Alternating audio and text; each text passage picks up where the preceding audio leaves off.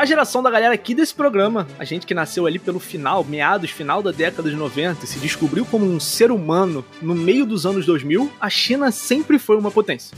Muito diferente é para aquela galera que nasceu lá em meados do século 20 e viu a China ascender de um país quase miserável, né, a uma potência mundial.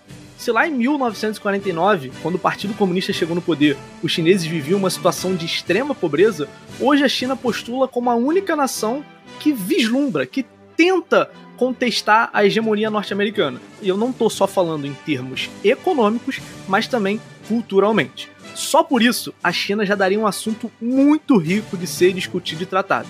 E agora, mais ainda, porque recentemente explodiu a crise da Evergrande, uma das maiores empresas chinesas, que aponta, né, crise aponta que o futuro talvez seja diferente do que a gente previa e do que a China tem construído nos últimos anos, e já abre um novo horizonte de discussão, que é o que a gente vai tentar trazer aqui nesse episódio.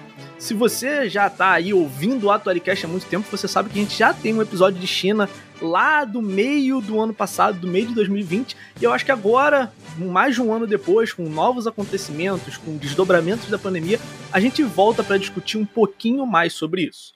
Eu, como vocês já podem imaginar, estou aqui com eles, meus fiéis companheiros e escudeiros, João Casares e Marcelo Viana, que está de volta nesta semana. Então, vou começar as apresentações pela ordem que eu chamei. Chega aí, Casares. E aí, gente? Tema bastante difícil, bastante recente. É, a gente tentou é, se informar ao máximo para conseguir dar o máximo de informação para vocês, fazer um debate é, de, de muita qualidade, mesmo que a gente, mesmo que seja uma situação muito recente. Então, é, imagino que do tempo que a gente for discutir aqui para o tempo em que vocês forem ouvir esse podcast, pode ser que tenham ocorrido mais mudanças Principalmente se você não escutar esse podcast quando a gente estiver publicando ele, né? Quando a gente divulgar, né? Quando a gente botar, é, subir o podcast nas plataformas. Então, assim, tema muito tenso, complexo, mas vamos dar o melhor de si aqui para ficar uma parada maneira. Pô, aí ele pode estar tá desatualizado do dia da gravação pro dia que sair. E olha que o intervalo é bem curto. Mas a gente espera que pelo menos ele, a, a empresa espere a gente lançar o podcast para quebrar. É isso. Chega aí, Marcelo. É, depois de mais uma brilhante introdução aí do Raí, né? Estamos é, aqui mais uma vez, eu, Raí, João. Uh, um tema importante, né? Ainda mais para quem vai prestar vestibular. É um tema que está na ordem do dia e que suscita muita curiosidade, né? Sobre esse país que há, há, até pouco tempo, né? Há uma, duas décadas, a gente menosprezava tudo que vinha da China, né, como produto de menor qualidade, ou então tinha um certo preconceito e, e até mesmo xenofobia com o que vinha da China. Bem, agora tem uma enorme bomba para eles resolverem lá e é o que a gente vai debater aqui isso e muito mais. É isso, meu povo. Trataremos aqui dessa China potência que nos últimos dias ficou meio abalado e a gente não sabe para onde vai. Mas antes da gente falar do tema, você, eu tenho que dar alguns avisos. Primeiro, você já sabe que você tem que indicar o podcast para algum amigo seu, indica para seu cachorro, para seu papagaio, para seu pai, para sua mãe, para sua família, qualquer pessoa. A gente já falou, estudar atualidades é importante não só para fazer vestibular, mas para se manter atento, para se manter informado, para ser um cidadão. Enfim, indique um Atualicast para um amigo seu, você sabe que a gente fica muito feliz e grato. E, além disso, só para deixar aqui destacado, nos últimos, nos últimos dois ou três meses a gente só tem a gente acaba só lançando dois programas por mês. A gente decidiu que a gente vai manter nessa pegada, mas espaçando. Então, vai ter esse programa aqui essa semana, na outra semana não tem programa e na outra tem, ou seja, semana sim, semana não, tem um episódio novo do Atualicast aqui para você. E se eu tiver algum tema muito urgente, se a gente sentir que a gente tra quer tratar de algum tema, a gente usa alguma dessas semanas que está vaga e posta mais um podcast que vai ser como um, um extra para quem nos ouve, para quem nos acompanha. Sendo assim, vamos embora. Tá começando o Atualicast, o podcast de atualidades do pré-vestibular social do Colégio QI. Vamos lá! Para começar a falar desse tema, eu acho que primeiro a gente tem que entender o boom da economia chinesa. Como eu falei, para qualquer pessoa que nasceu lá no começo do século XX, esse negócio de encarar a China como potência não é algo normal. A China ascendeu há muito pouco tempo, né, como o Marcelo falou, e essa ascensão ela foi meteórica e ela foi baseada num, num, numa estratégia política e econômica sem, eu acho que sem precedente, a gente pode falar. Lá em 1949, a China passou por uma revolução comunista, outubro de 1949, já tá, mês que vem já faz aniversário da revolução, 72 anos, e o Partido Comunista Chinês chegou ao poder sob liderança de Mao Tse-tung. Eu não vou falar aqui desse primeiro período, que é o período que vai de 49 até 76, que é um período no qual o Mao Tse-tung liderou a China e teve grande influência na política e na economia chinesa, porque esse período não explica o boom da economia chinesa. O período que o Mao Tse Tung assume o poder é conhecido principalmente por ele não conseguir eh, dar esse grande direcionamento para a economia chinesa, o direcionamento que o Deng Xiaoping, que é o sucessor dele, consegue dar, e é um período marcado por ainda conflitos, é, principalmente conflitos internos dentro do Partido Comunista Chinês, que era dividido em várias alas, inclusive alas que eram contrárias ao Mao Tse Tung. Enfim, é, foi um período de, em que economia chinesa continuou na extrema dificuldade que já se encontrava em períodos anteriores. Quando Mao Tse-tung morre, lá em 1976, vai ter uma pequena disputa entre as, diversos, as diversas alas do Partido Comunista, entre os diversos setores. E um grupo dos chamados pragmáticos, né, como a gente chama aqui no Brasil, é, vai conseguir colocar um sucessor de Mao Tse-tung no poder. Esse cara se chama Deng Xiaoping. Deng Xiaoping já tinha sido próximo do Mao Tse Tung, manifestou é, algumas contradições quanto à forma que ele levava o país, foi afastado e aqui em 70, Mao Tse Tung morre em 76 e o Deng Xiaoping assume em 78 com uma nova proposta, né?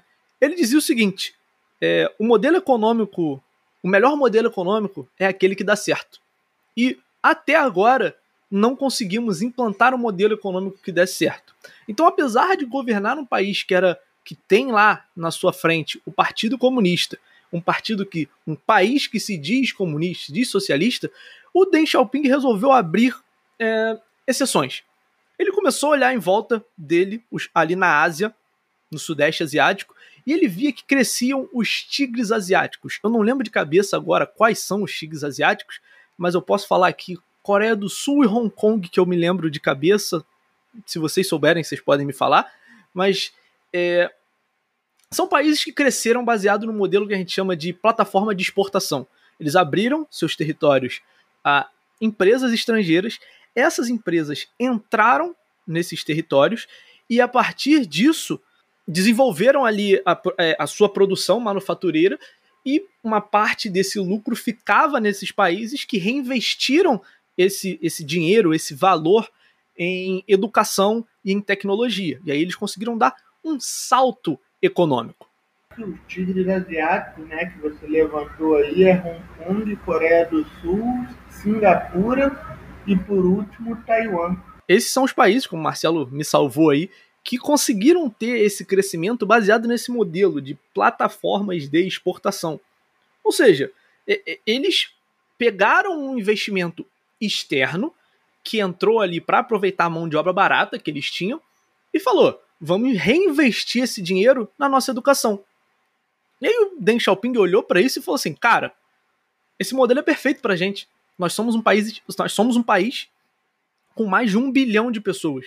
O que a gente mais tem aqui é mão de obra barata. O que a gente precisa é dar incentivos, abrir espaço para empresas estrangeiras entrarem no nosso país.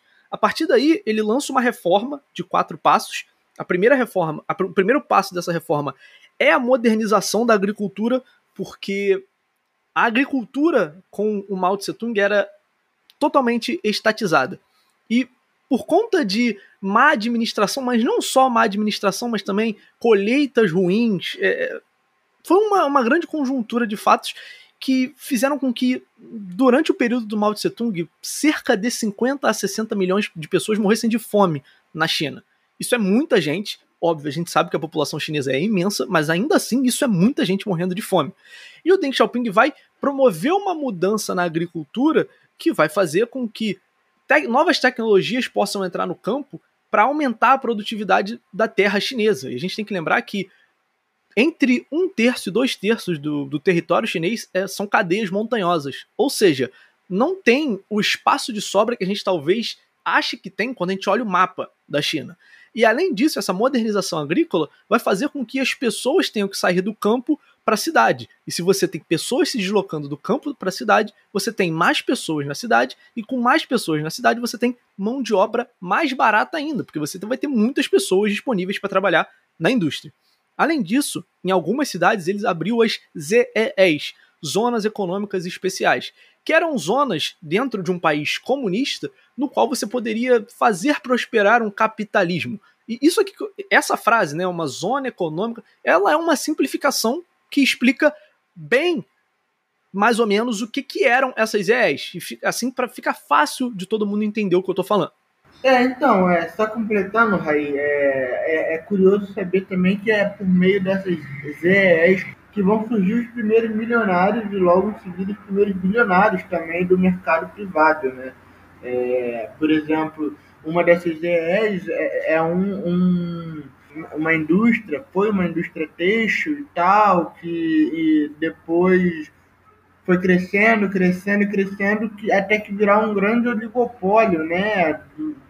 Que é uma das principais empresas do mundo, podemos dizer assim, de exportação, né, de produção e exportação de produtos, que é a Alibaba.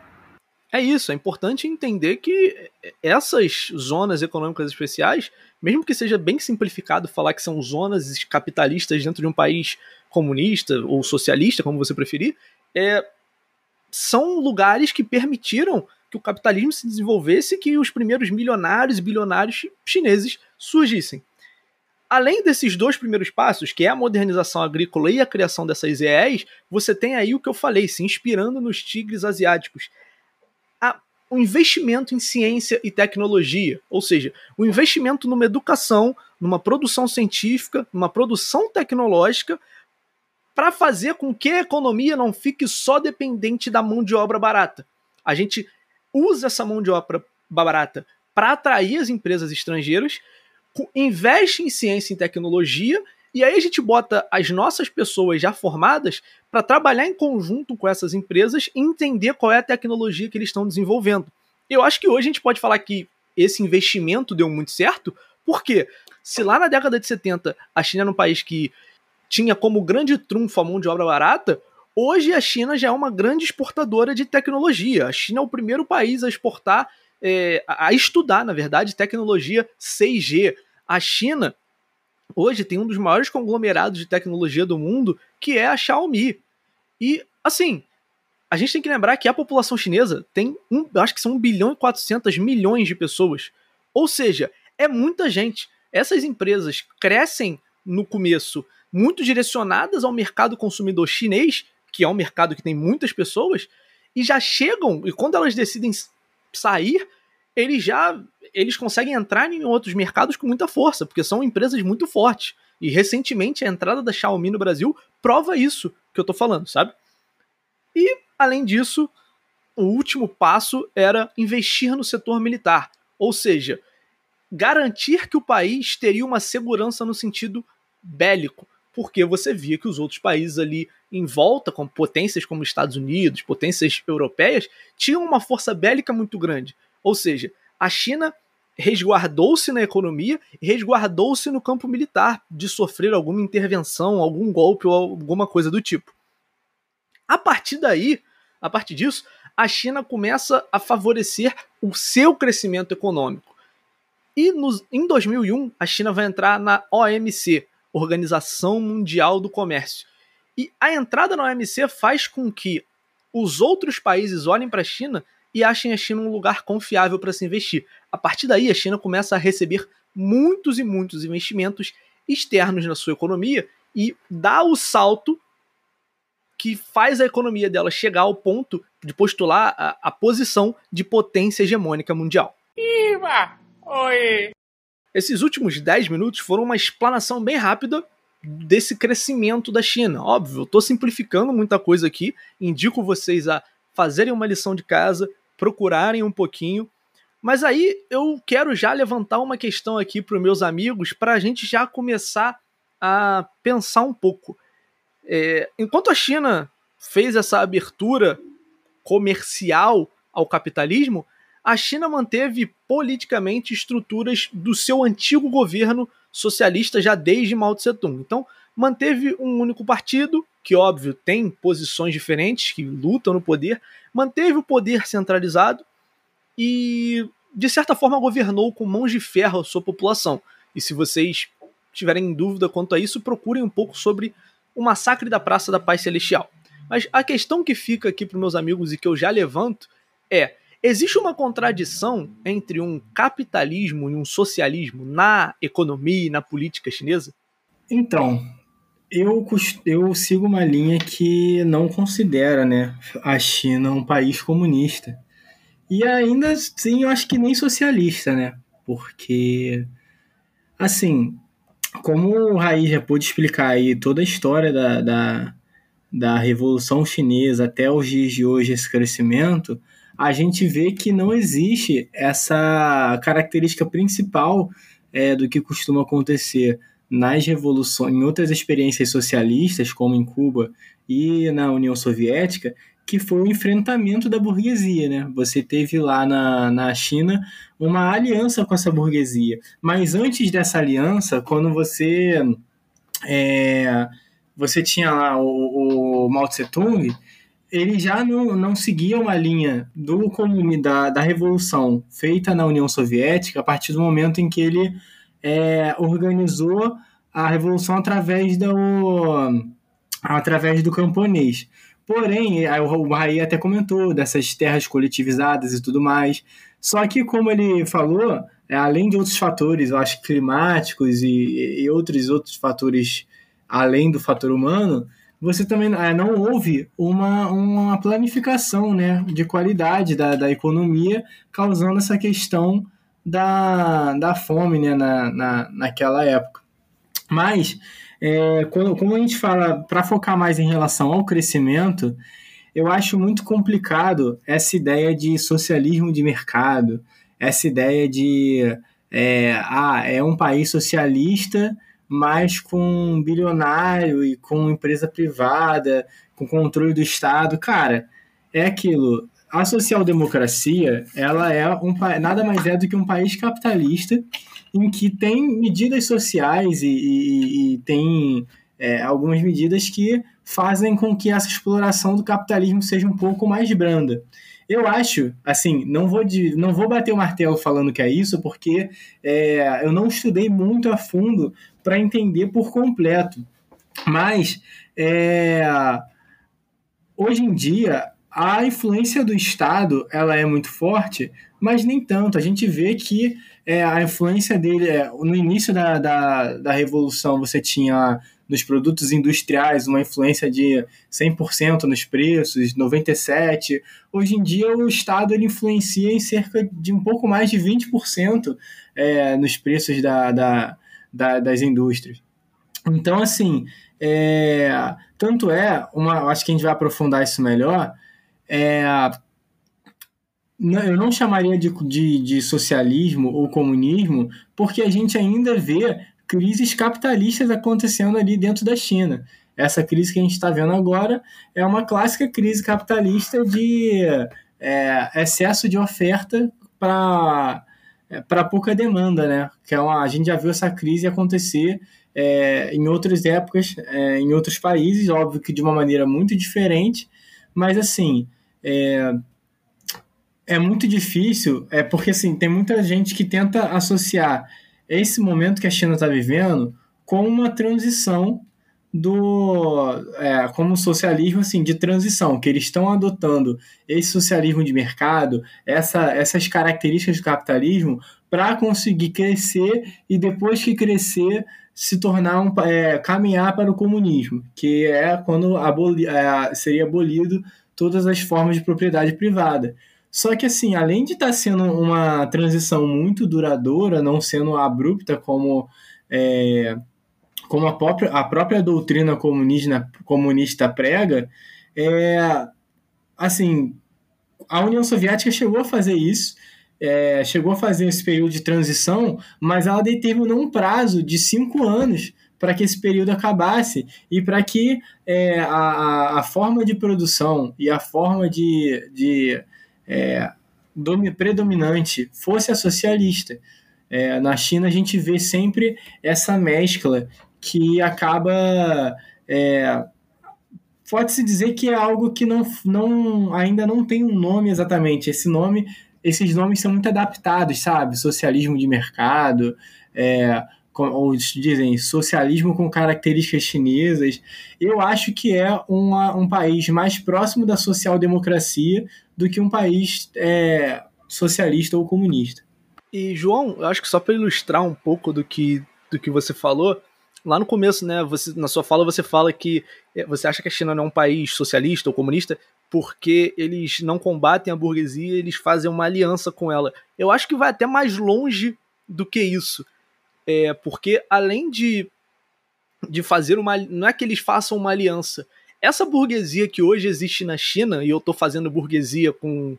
estou fazendo aspas aqui com a minha mão, é uma burguesia que surge, eu não vou dizer dentro do partido, mas aliada ao partido. Porque, como o Marcelo falou, o surgimento das zonas econômicas especiais é o que dá origem aos primeiros milionários e bilionários chineses. E lá na China, essas pessoas, quando você quer. Toda a propriedade na China é considerada de posse do Estado. Então, quando você quer levantar um prédio, quando você quer levantar uma fábrica, quando você quer levantar qualquer coisa na China, você tem que pedir autorização para o Estado. Então, é, é, é, eu acho interessante a gente ver como isso se desenvolve. E é, é difícil, né? Porque, como você falou, existe a, existem diversas designações, mas eu acho que, vamos lá, socialismo com características chinesas talvez seja a melhor é, caracterização disso, porque, querendo ou não, o Estado ainda tem uma influência muito grande dentro dessa economia. E mais recentemente, e aí eu tô falando, a gente tá vivendo, eu acho que se, se a China tá nesse período de transição que você falou, a gente tá vivendo esse período. E mais recentemente o Estado tem se mostrado mais atuante economicamente do que foi em outros momentos desse, desse boom e desse crescimento econômico. Assim, primeiro eu queria comentar essa questão da, da burguesia que surge através do próprio partido, né, do próprio Estado, porque sim, existe é, algumas é, linhas políticas que pensam que para você fazer uma revolução socialista no Brasil, num país, quer dizer, você precisa primeiro desenvolver a burguesia local para depois lutar contra ela. E eu acho esse pensamento meio. Tipo, eu não, eu não concordo muito com ele. Outra coisa é essa questão que você falou do Estado ele ainda influenciar na economia.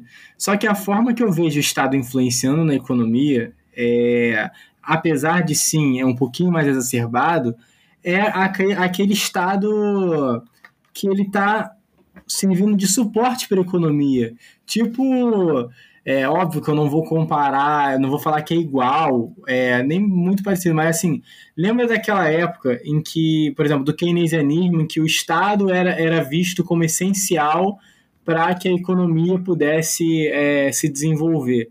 Na, na China, você não vê um Estado que ele tenta se desenvolver e tenta ir acabando com a, a, a, a exploração é, do homem pelo homem, a exploração capitalista. Não, é, o Estado ele cresce a partir dessa exploração, ele cresce a partir dessa, desse, dessa ascensão dessa burguesia. Então, o Estado ali, a regulação que o Estado faz, essa influência que o Estado faz, é sempre para dar esse suporte ao mercado, entendeu?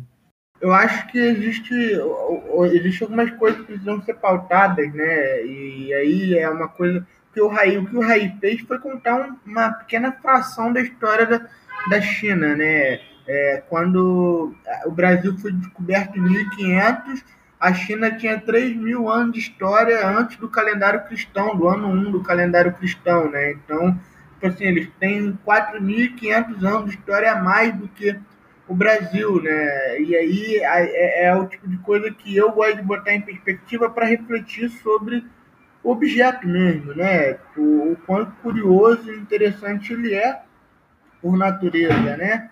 E aí, é, enquanto a gente está falando sobre essas questões de é, comunismo e, e, capitalismo e tal, cara, é, é, eu acho que hoje em dia a China funciona como uma democracia, né? Como todas as outras, né? Uma democracia liberal, porque o Estado ele ele é a ponta de lança, né? E o corpo disso tudo. E como a gente vai ver daqui a pouco no caso do, da Evergrande, isso tem um peso extremamente é, simbólico importante. Mas pô, também é, também, é um, também é uma outra experiência é, comunista, né? Assim, é, e, aí, e aí eu gostaria de evocar né, a, o, o ponto de que não existe apenas uma receita né, de de comunismo ou uma receita pronta para exercer uma revolução comunista, como existem várias, né? E as experiências estão aí para a gente avaliar o que deu certo, o que deu errado, e, e, e, e, e é isso, né? É um país que tem características muito particulares e que, ao mesmo tempo, vai galgando aí né, no século XXI como um dos principais países, né? Um dos principais continentes um dos principais países do, do mundo, né? E a gente precisa estar sempre atento e para buscar entender, né, o, o que significa a China hoje, é, é necessário entender como o Raí buscou fazer, né, buscar entender as tradições na China, né? E com relação aos milionários e bilionários é, que a, a China criou, né, a, a massa burguesa que ela mesma criou, se perguntam onde eles estão hoje. Nenhum deles mora na China mais, né? Todos eles têm vários problemas com o governo chinês, todos eles é, têm, todos eles passam por dificuldades, bastante dificuldade, diria, aliás, e, e, e assim, a China basicamente não está no, no principal mercado do mundo, né, que é a Bolsa de Valores de Nova York. É, vários, imagina quantos desses, desses bilionários, desses milionários não gostariam de fazer parte do mercado do mercado de Nova York, do mercado norte-americano, mas eles não podem porque o governo chinês é a ponta de lança, né? É, é, é digamos, a cabeça. E, e, e, aí vai uma coisa que eu acho que é muito interessante do ponto de vista da particular, particularidade das características chinesas, que é a proteção dos dados, né? Quando a gente pensa a proteção dos dados uh, do ponto de vista do, dos dados mesmo, né? Do que significa é, é, preservar os dados, cuidar dos dados, a gente vê que nós, enquanto brasileiros hoje, é, somos surrupiados por, por empresas americanas, né? Que têm nossos dados, e os nossos dados são negociados com empresas americanas que repassam para outras empresas então, é, isso é um debate que eles estão fazendo lá e já, já adiantando né, sobre a soberania nacional, que a gente está muito longe de fazer aqui no país, no Brasil, por exemplo. Eu acho que é o tipo de, de coisa que a gente deveria observar e aprender com eles, sabe? Só para é, dar, dar um, um, um match point aqui. E, e, e é isso, assim, é, é muito curioso, porque é, é, um país que, foi como eu falei na introdução, né? Até pouco tempo atrás a gente zombava, né? Quando vinha Made in China na, no brinquedo, na, na, na roupa e tal. E agora o, o, telefone chinês ele, ele compete né, com o telefone norte-americano. É, o, produto chinês compete com produtos de, de outras grandes empresas consolidadas há, há décadas no mercado global. Então, é, é, é, é, tem, tem não só isso, mas várias outras coisas que a gente pode tirar para buscar aprender e entender o que se passa ali, né? E só para eu acho que dar um exemplo disso que o Marcelo está falando, é, se lá no começo a China se vangloriava da sua mão de obra barata para ser um atrativo para as empresas que vieram, como eu falei, eles investiram muito em ciência e tecnologia. Então, por exemplo, a marca de computadores que mais vende notebooks no mundo é a Lenovo. E a Lenovo é uma marca chinesa. Meu computador é da Lenovo. É, o microfone no qual estou gravando esse podcast aqui é chinês. É uma produção chinesa. Ou seja, A China, se lá no momento se vangloriava da sua mão de obra, agora ela está tentando tirar essa manufatura do, do mercado chinês, do território chinês, para poder desenvolver exatamente uma ciência e uma tecnologia. É, e eu acho que talvez o único problema que a gente possa ver nisso tudo é que muito dessa ciência e dessa tecnologia desenvolvida dentro da China, eu acho que isso tem que ser falado quando a gente grava um programa sobre a China, é usada para restringir a liberdade da população chinesa. Porque, segundo a Human Rights Watch, que é uma organização de, que vigia violações a direitos humanos por todo o mundo, é, a China mantém. Né, isso, isso foi, o Marcelo, o próprio Marcelo falou. Eles têm um rígido controle sobre a internet, sobre os dados. Ou seja, se os nossos dados, como população aqui no Brasil, infelizmente são vendidos para empresas privadas norte-americanas, o dos chineses ficam com a, a o, o, Estado. E se eu, pela, pela algumas reportagens que eu tenho lido, eles têm tantos dados sobre as pessoas e, e eles conseguem tantos dados que eles conseguem saber pela, pela forma que você utiliza seu telefone quando você vai sair de casa, sabe? É um negócio completamente bizarro, é uma sensação de ser vigiado o tempo inteiro por esse Estado. E ao mesmo tempo que eles controlam essa internet, que eles controlam esses dados, você não tem uma grande liberdade de imprensa dentro da China, e a gente pode até discutir se a gente tem uma grande liberdade de imprensa dentro do Brasil. E, para além do mais, é, eles têm um controle sobre, por exemplo, produção científica, produção acadêmica, eles têm um controle sobre a própria, a própria disseminação tecnológica, e além disso, segundo a própria Human Rights Watch, o governo chinês prende arbitrariamente qualquer pessoa que dentro do território chinês é, defenda, faça livre defesa dos direitos humanos. Então, é, eu acho que sim, a gente tem muita coisa para aprender com a China, mas a gente também tem muita coisa que a gente pode olhar da China e falar, hum, eu acho que isso aqui não, não é legal. É, mas, Raí, é, assim, é, eu acho que isso é, uma, isso é, um debate que não tem muito a ver com Evergrande, né? E pode até virar pauta de uma outra de uma outro encontro nosso, mas pô, entre, entre o Estado, que é o controle e, e, e trabalha pelo bem-estar da em tese, né? Deveria trabalhar pelo bem-estar da população, pelo melhor de todos. E, sei lá, uma grande empresa do Vale do Silício, ou então uma grande empresa californiana, como o Instagram, que vigia o teu áudio e o que você acessa, o que você busca para revender para empresas do mundo inteiro, para mover os algoritmos, sabe? É, é, aí vai um debate muito mais amplo, porque pô, o, o muito do, do controle da pandemia e do e do muito do controle da pandemia, por exemplo, passa por esse por esses mecanismos de controle, sabe? Se é o certo ou não, foi o, o que eles fizeram no momento e que é isso, sabe? É, no, por exemplo, no Rio de Janeiro, em outros estados, estão querendo instalar câmeras faciais. Ué, isso também não viola a privacidade das pessoas? Assim, é, é, é porque, tipo, é, eu entendi o que você está querendo dizer.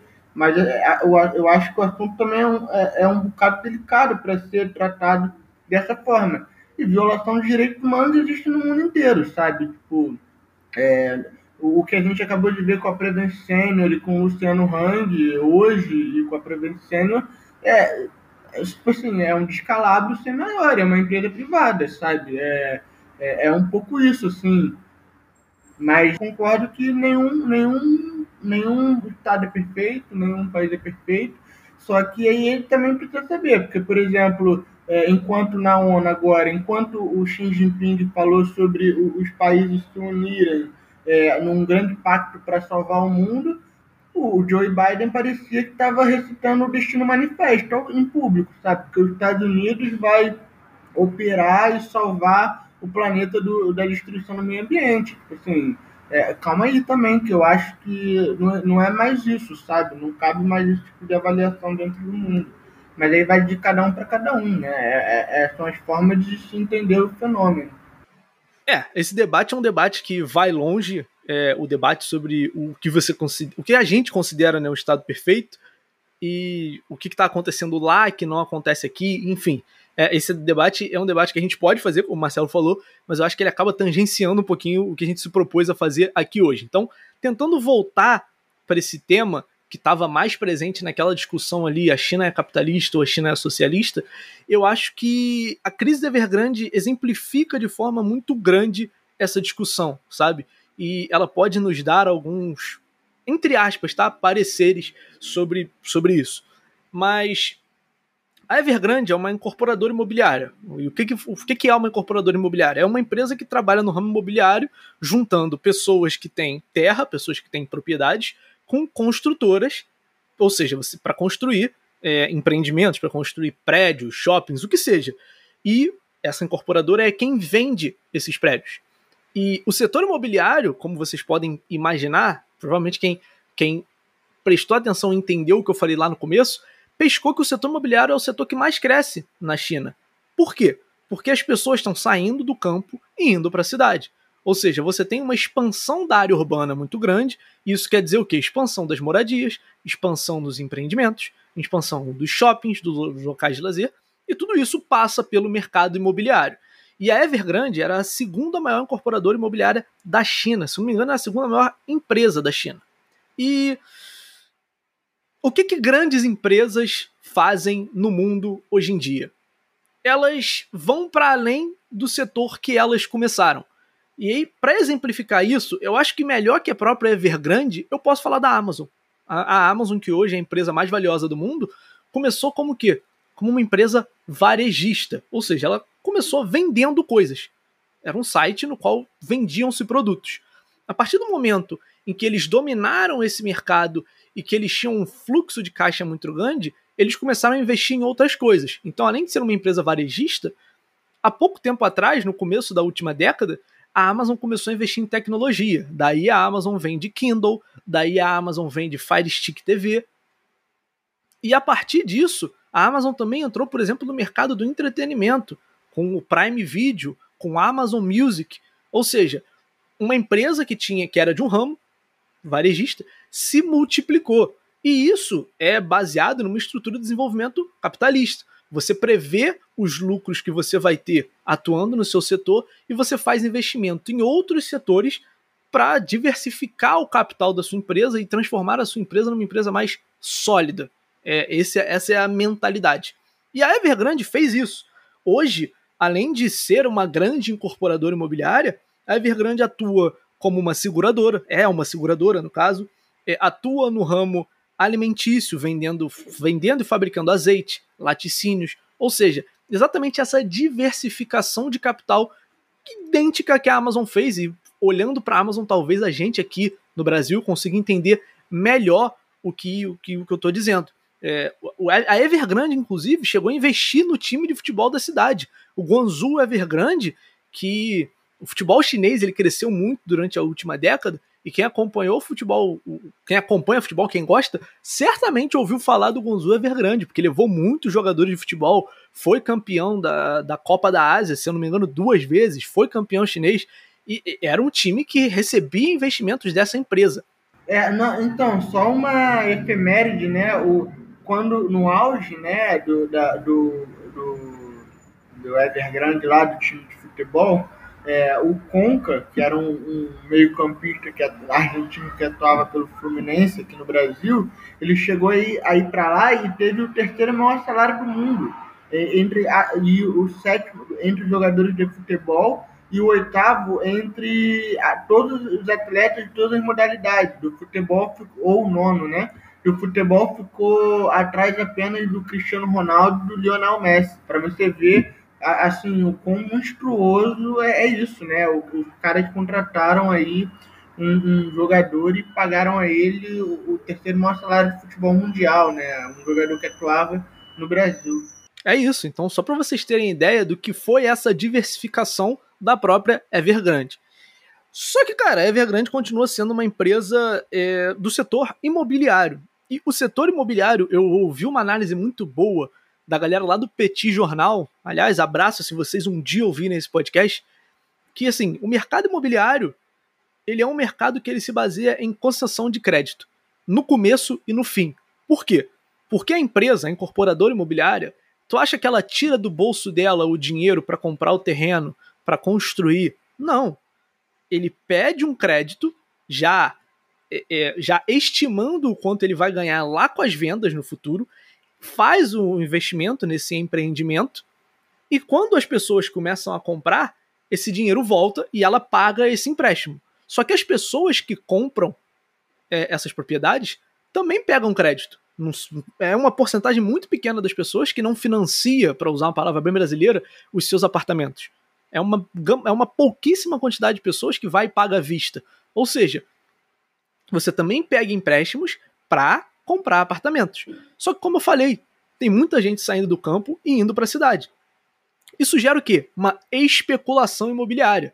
E aí, o que, que a incorporadora imobiliária, a Evergrande, faz? Olha, se eu vou ganhar X dinheiro com o aumento dos preços, eu posso pegar esse empréstimo aqui, eu posso pegar esse empréstimo dali, eu posso fazer investimento X, porque esse dinheiro vai voltar. Só que, se esse crescimento que você espera, se esse crescimento que você projetou para pagar essas dívidas não acontecer, você vai ficar sem dinheiro, você não vai receber. E foi exatamente o que começou a acontecer no mercado chinês.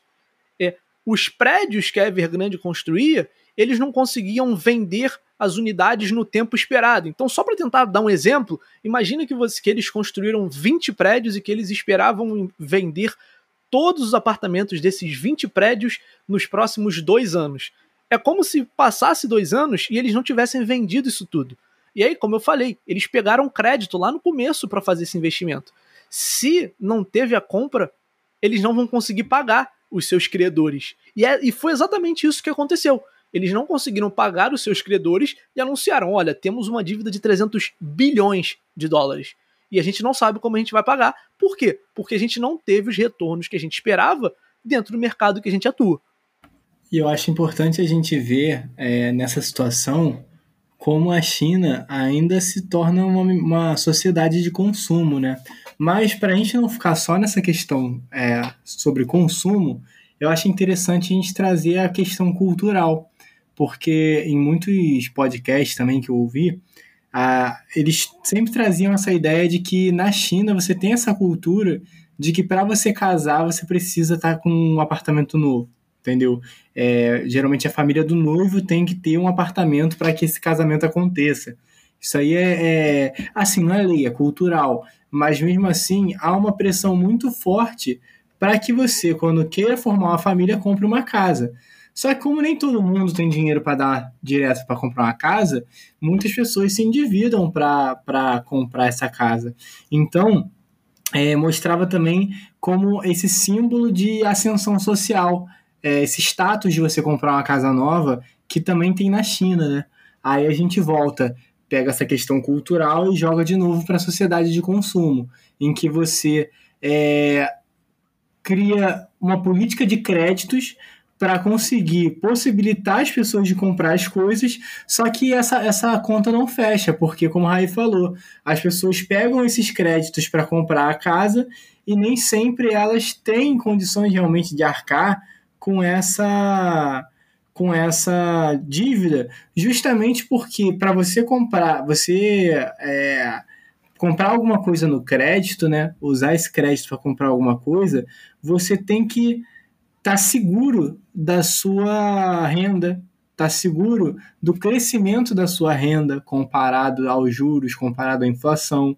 É, e isso é, é uma conta que, se não tiver certinha, dá muito, dá, dá muito errado. Isso se mostrou em, vários, em várias crises do capitalismo.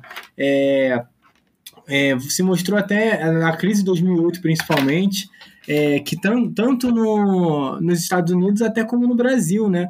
A gente viveu uma crise muito grande também por diversos endividamentos pela ampliação de crédito na época do governo do PT.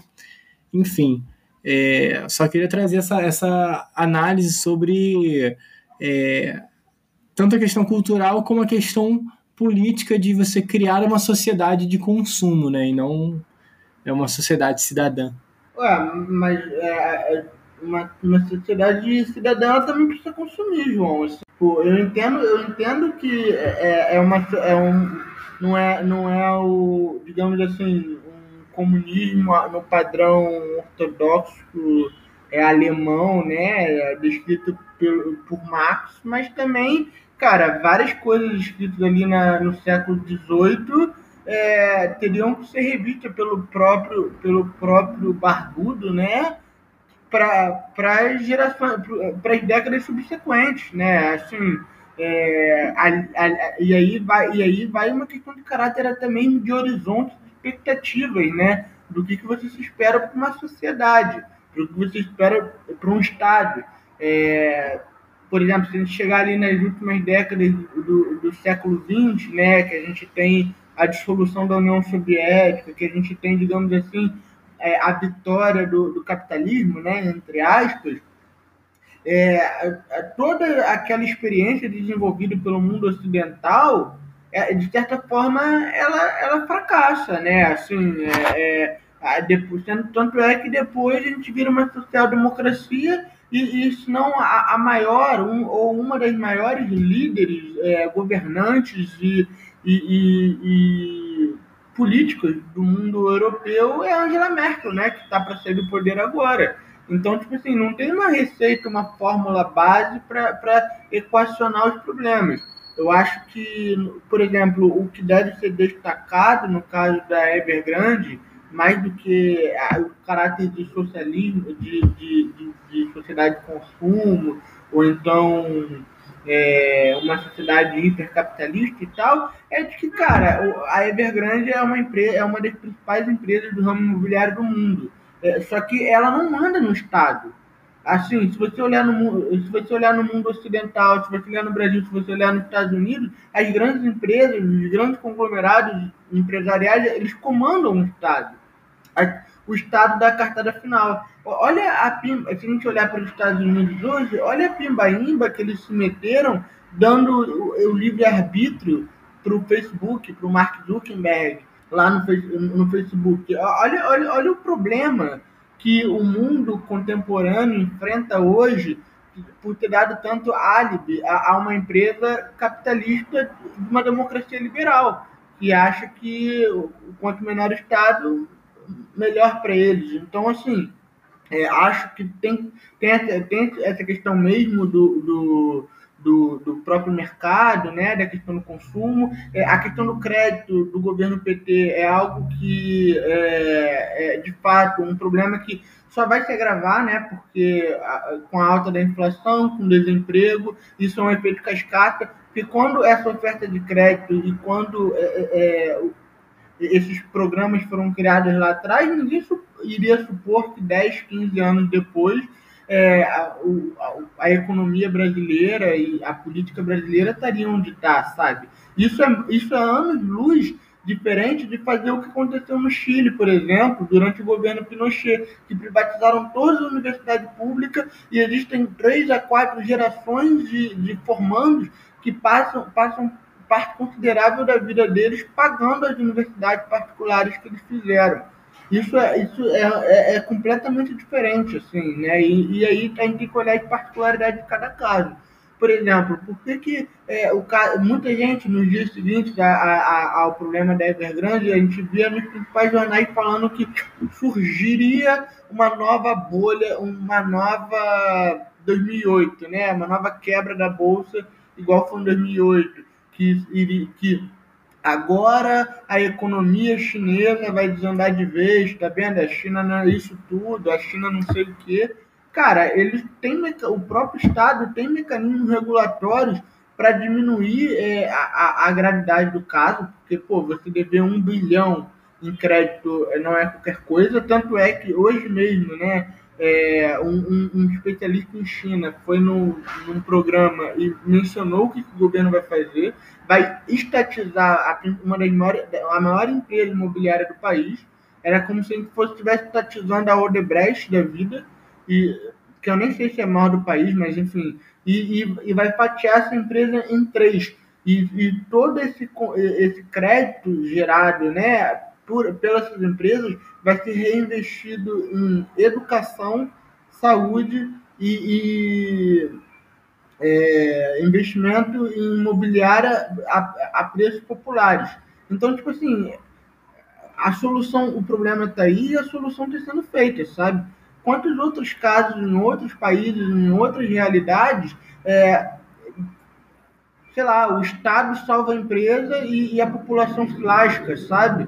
Aqui, nesse caso, não. A população está sendo, tá sendo salvaguarda, está sendo protegida e, e, a empresa, né, que deve ter vários acionistas, que não, eu acho que não é de um único dono, ela está sendo, ela tá sendo a única é, é, preterida, vai ser a única que vai se lascar nessa história toda com um adendo. Eu acho que existe uma coisa muito especial no meio disso tudo, é que isso vai servir de lição para que outras empresas não cometam o mesmo erro de que a Evergrande cometeu. E mais do que isso, os marcos regulatórios para empresas privadas na China tem passado por, vai passar por uma mudança drástica nos próximos anos, né? porque vai, vai aumentar ainda mais o, o controle estatal sobre essas empresas, justamente porque eles não querem, é, eles não querem num curto espaço de tempo ou no planejamento lá do Partido Comunista Chinês que é, é essa é, crescida que ele, econômica que eles estão dando de 7, 7,5% ao ano, cara. Isso é um bagulho muito assustador. Eles estão crescendo 7 a 7,5% ao ano há mais de 20 anos, sei lá, quase uma década. E, e eles não querem que isso, é, que o país pare de crescer, né? Então, se eles tiverem que reestatizar várias empresas ou fechar para é, proibir a entrada de capital estrangeiro, é, eles eles podem, sabe? E aí vai mais um elemento que eu acho crucial, que todos os créditos, é, eles não estão em dólar, eles estão na, na moeda local, estão lá na moeda chinesa. Isso, se a gente for parar para pensar na proporção do, do, do, que simbolizaria uma crise sistêmica do capitalismo, como a gente tanto vê por aí, né? Porque isso quebra a bolsa de Nova York, o mundo inteiro que está ali dentro daquela bolsa lidando com aqueles caras de Wall Street desaba, suicídio, morte súbita, não sei o que. No caso deles, não. Como eles não estão numa bolsa global, como a empresa não está numa bolsa global, eles conseguem controlar eles mesmos os mecanismos e, e, e, o problema não é em dólar, o que, o que em tese amortiza né, a crise. E, mas só que isso, assim, é, tem antes de, dos problemas particulares dos, dos cidadãos, é, tem algo que eu, gost, eu gostaria de frisar, que é a importância do, do, do, de, que, de que a Evergrande ela não manda no país como a gente vê nessa relação em outros países. Né? só vou reforçar essa parte final, porque ela porque isso, isso é importante para entender que essa é uma das razões pelo qual não haverá também uma catástrofe muito maior do que poderia ser, ter sido e tal. É, eu acho que a grande questão aqui é que como você tem um estado muito forte, as empresas elas não têm esse poder de lobby que as empresas, por exemplo, nos Estados Unidos têm, ou que as empresas aqui no Brasil têm. Mas eu acho que cabe também destacar que essa crise da Evergrande é, vamos, vamos falar assim, ela é causada por uma maior intervenção do governo chinês na economia. E eu acho que o motivo, inclusive, é nobre. O, o Xi Jinping é um cara, o atual governante da China, né, o Xi Jinping, ele é um cara que ele tem tentado tomar para as rédeas do Estado muitos processos. Ele é muito inspirado numa doutrina mais maoísta, mais socialista, vamos dizer assim, de que tem muito capitalismo acontecendo na China. vou botar entre muitas aspas isso aqui. E ele tem tido medidas muito centralizadoras desde que chegou ao poder. E um dos maiores gatilhos para essa crise da Evergrande é exatamente o fato de que no ano passado, se eu não me engano, é, o Xi Jinping virou e falou assim: olha, a gente está tendo uma especulação imobiliária muito grande, e por ter uma especulação imobiliária muito grande, os preços dos apartamentos estão crescendo muito. Mas apartamentos não são para se especular, apartamentos são para viver. Então, o Estado chinês começou a mudar seus marcos regulatórios para impedir que houvesse essa, essa especulação. E aí, o que acontece? A crise da Evergrande é uma crise que ela acontece um pouco por conta dessa intervenção do Estado, porque a Evergrande é uma empresa que pensa em lucrar X por conta da própria especulação natural do mercado capitalista. E agora não vai lucrar. Então, assim, é, essa crise, ela é, entre muitas aspas, criada pelo próprio governo chinês e os seus mecanismos. Mas não só isso. É, essa crise também pode apontar para a gente, por exemplo, que o mercado chinês estava de fato entrando num, não vou dizer numa decadência ou num declínio, mas que o consumo dentro desse mercado tem diminuído. E, e, e esse é um outro motivo pelo qual a gente pode ver essa crise crescendo e talvez a gente pode pensar que se as previsões diziam que em 2030 a China ultrapassaria o PIB dos Estados Unidos. Com essa crise da Evergrande, é, que indica um, um resfriamento da, do crescimento econômico chinês, que vai continuar crescendo, só não vai crescer nos níveis que cresce. Eu já não sei se essa previsão de 2030 se realiza, sabe? Então, é, é justamente nessa linha que eu queria falar, que basicamente o que rola muito na China, obviamente, eu não estou botando ela como uma completa vilã. Eu entendo tudo que o Marcelo fala sobre a importância dessa política chinesa que faz com que a, a, as crises não sejam tão fortes quanto em democracias liberais. Só que, assim, é, o, próprio, o próprio trouxe um problema em que esses interesses de Estado interesses de mercado, eles se colidem. Então, é, apesar de você é, conseguir controlar muito melhor a crise, você não tem uma economia planificada. Então é, é isso de tipo, você tem uma economia do mercado, de mercado ali dentro, que o Estado tenta controlar, nesse controle você cria essa, é, essas problemáticas em que é, o cara vai. É, quando precisava subir o preço do, do, do, do imóvel, não pôde subir, porque o casa não é uma parada que tem que ser especulada. Porém, o cara foi lá, é, a, empresa vai lá e fabrica e começa a pegar muito investimento para fabricar novas casas, ou seja, acabaram tendo mais investimento em casa do que necessidade realmente de moradia. Isso mostra uma falta de planificação da economia. E assim, pode ser que não tenha, ninguém acabe se matando, ninguém acabe não acaba colapsando a economia mundial, a economia nacional de uma forma tão agravante quanto nas outras, mas e as pessoas que pagaram pela casa e talvez não recebam, sabe?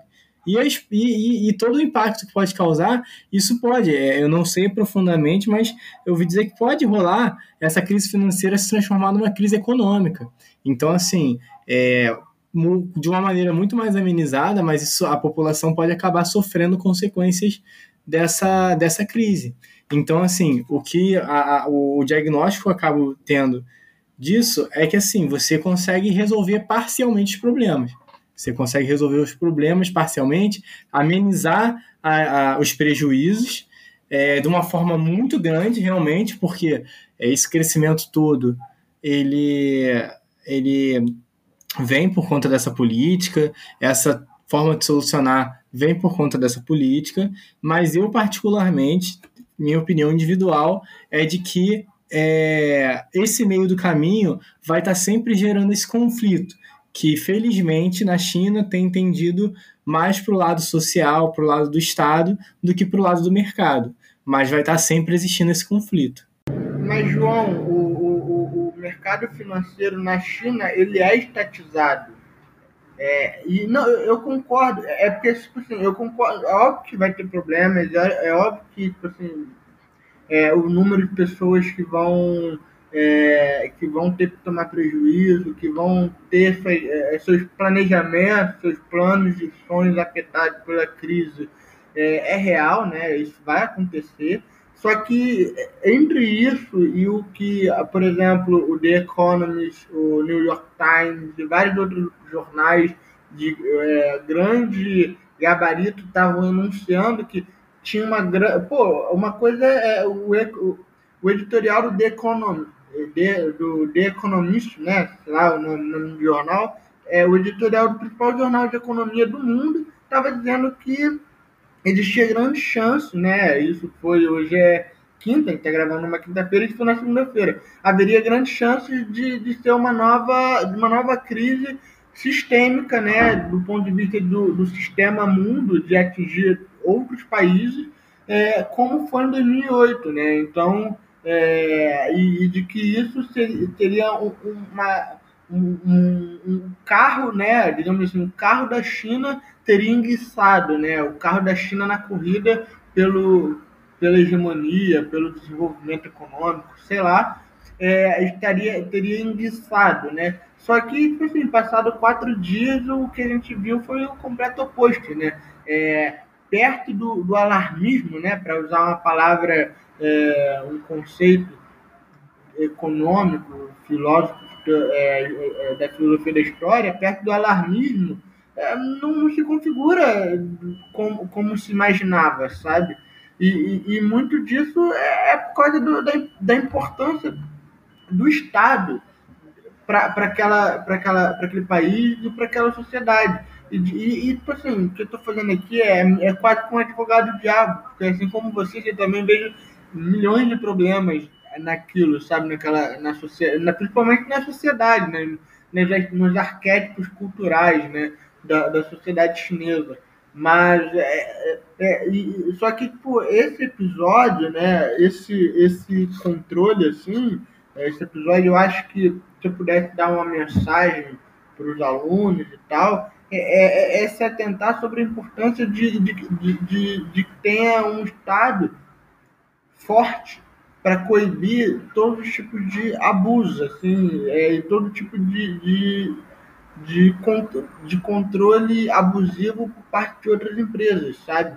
É, aí reporto, por exemplo, da Prevent Senior, né? O quanto Cara, é, é, é assim, é, se é o, o SUS fazendo o que aquela empresa privada fez, do plano de saúde fez, se é o governo Lula, se é, enfim, é, qualquer outro, qualquer outro é, governo, cara, esse país já estava em chamas tem muito tempo, sabe? Mas e, e, aquilo só aconteceu porque tinha, porque tinha complacência, porque tinha é, aceitação não diretamente do, do, Ministério da Saúde, mas do gabinete paralelo. E aí é, é, a importância que eu digo de ter, de ter ministérios fortes, de terem, é, de terem um Estado que funcione na sua máxima capacidade. E isso é uma coisa que eu vejo, por exemplo, a China faz muito bem. E, e, tipo assim, se a gente sair dessa análise do corpo do Estado e olhar nessas problemáticas, eu acho que a gente vai achar N defeitos, mas N defeitos também terão todas as sociedades e, e bem, todas as comunidades desde, desde sempre, né? Assim, tanto no, no regime capitalista quanto no regime é, democrático, é, no regime comunista, é, nas experiências anárquicas é, sei lá, até mesmo nas próprias revoluções, porque a, a, Revolução Francesa ela abre um horizonte de expectativa né, é, para o futuro e que esse futuro nunca chegou, e, mas ele desemboca no, no universo é, que a gente está hoje. É, a, a Revolução Haitiana, por ter sido uma revolução negra, por ter sido uma revolução é, de, escravo, de escravos é, que mataram franceses, eles estão na, eles na miséria até hoje, né? É, a Revolução Cubana, ela é, é talvez seja a mais, a, a mais bem-sucedida revolução, né, da América Latina, se não a mais bem-sucedida revolução da América. E bem, é, assim, eles têm, eles, eles sobrevivem basicamente de turismo, né? E de turismo, se no, último, no, no, no levantamento de 2019, grande parte do, das pessoas que visitavam Cuba eram, eram turistas, eram é, norte-americanos que chegavam de cruzeiro. Então, a contradição de, dos, dos sistemas, né? E aí é isso, né? Eu acho que num universo como hoje, em que a vida é curta, né? é, você tem que aprender a desfrutar do menos pior, porque o perfeito a gente não tem. Iva! Oi! a gente, a gente já está aqui há mais de uma hora. Vocês podem ver que essas discussões, diferentes. Vou botar aqui diferentes correntes de interpretação e própria opinião, são indicam o quão, é, quão rico é o tema que a gente está discutindo, sabe? A gente podia ficar aqui mais duas horas discutindo, eu tenho certeza que ninguém ia concordar no que pensa sobre. É, e só para finalizar, por exemplo, eu entendo o alarmismo, por exemplo, do The Economist, porque eles estão analisando uma crise de uma empresa dentro de uma economia que, em tese, seria capitalista. Mas aí você tem o Estado chinês, que não é o Estado americano, e que vai tra trazer o controle dessa dívida para si, o controle dessa situação para si, até porque tem dinheiro para fazer isso, porque tem condições de fazer isso. Então, acaba que o alarmismo é, não se ele não se confirma, porque é isso, sempre que tem uma grande crise, o Estado vai lá e, e se põe no lugar de Estado. E para as pretensões do Xi Jinping, que é o, o premier da China, que tem tentado fortalecer o tamanho do Estado, eu acho que isso só só se acaba sendo uma, como é que eu vou dizer, acaba sendo um momento muito oportuno para ele virar e falar assim: olha, eu estou aqui, o Estado, seu salvador. Enfim, a gente tem muita, a gente teria muita coisa para falar ainda, mas eu acho que a principal preocupação das economias, talvez, seja o fato de que a China é parceira, se eu não me engano, de 108 países. Eu sei que são mais de 100 países. A, é a China é a principal parceira econômica de mais de 100 países no mundo. Se você pensar que a ONU tem 196 países, a China é a principal parceira econômica de mais de metade dos países do mundo. Inclusive, a China é a principal parceira econômica dos próprios Estados Unidos. Então, assim, eu acho que é aquilo que eu falei. Se essa crise é, indicar de alguma forma que o mercado chinês está arrefecendo, essa crise pode sim ter reflexos em todo mundo. E aí eu não estou falando por causa de uma, de uma crise financeira. A crise de 2008 é uma crise financeira. E essa crise pode não ser uma crise financeira, pode não se espalhar para todo mundo como uma crise financeira, mas ela pode ser uma crise própria de consumo, porque o mercado chinês é gigantesco. E se, e se a China tiver menos dinheiro para investir no mundo, a gente pode ter uma crise, eu não vou dizer estrutural, mas é, se o dinheiro rarear, em diversas áreas, a gente pode ter uma outra crise que não vai ser financeira, como foi em 2008. E assim, explicar a crise de 2008 é uma coisa muito louca, muito difícil, mas é, é, pode ser, ah, pode ser uma crise estrutural, como eu tinha falado antes. Enfim, a gente está aqui, mais pô, horas e horas, a gente podia continuar, mas o que eu vou fazer aqui é encerrar, e dentro desse encerramento vou dar aqui, tanto para o Casares quanto para o Marcelo, um espaço para fazer suas últimas considerações sobre esse tema e talvez um dia a gente volte para falar mais sobre ele, porque a gente sabe que no final das contas encerrar essa gravação agora deixa um gostinho de quero mais. Então, vou fazer na ordem inversa que eu fiz lá no começo. Vou chamar o Marcelo para começar essa sua despedida por aqui. Ó, eu só gostaria de dizer que é, por, porque o Brasil não se aproximou da China durante o governo Bolsonaro, é, e eu acho que ninguém vai processar a gente por isso, então pode falar isso à vontade. É, a gente não se aproximou deles e a Argentina se aproximou e eles vão ganhar uma usina nuclear e duas termoelétricas é, e, mais um, um, arsenal de energia eólica, tudo bancado é, com crédito baixos e por empresas chinesas na Argentina. E guardem bem essa informação se você chegou até aqui porque tem é, para o próximo verão grandes chances de escassez de eletricidade, queda de energia. Isso não precisa nem falar da inflação, do desemprego e essas coisas mais, né? Mas é isso, né? O que tá ruim pode piorar. Casares? É, gente, esse episódio foi muito interessante porque foi um debate muito acirrado, né? Um debate muito, acho que cada um Acho que foi o episódio em que a gente mais apresentou pontos de vistas diferentes, né? E eu acho isso muito interessante, né? Eu acho que é, é, é interessante avaliar a China como, como esse elemento na nossa história, na nossa geopolítica, tão peculiar, sabe? Eu acho que é muito difícil encontrar um outro exemplo tão parecido como a China. Então, acho que é, é, é muito é um assunto que rende muito porque ele tem muitos pontos para ser debatido e eu acho que cada ponto de, de debate nessa questão por completo geraria um episódio. Então, é, realmente foi uma pincelada muito rápida que a gente fez aqui. É, a gente não conseguiu é, se aprofundar tanto na história, não conseguiu se aprofundar tanto na discussão é, sobre é, se é socialismo ou capitalismo, sobre repressão ou não, é, porque justamente é muita coisa, é muita informação, é um território muito grande, então, e é muita gente também, a maior população mundial, né? Então, é, fica esse. Sempre fica como o Rai diz, né? Com gostinho de quero, de quero mais. Porque eu acho que quando a gente parou para ler é, as coisas para apresentar esse episódio, a gente se deparou mais uma vez com Sócrates, que é quanto mais sei, mais sei que nada sei. Então a gente viu aí que é, é, é quando, quando eu fui ler, a, a, a sensação de que eu não sei nada sobre a China só aumentou.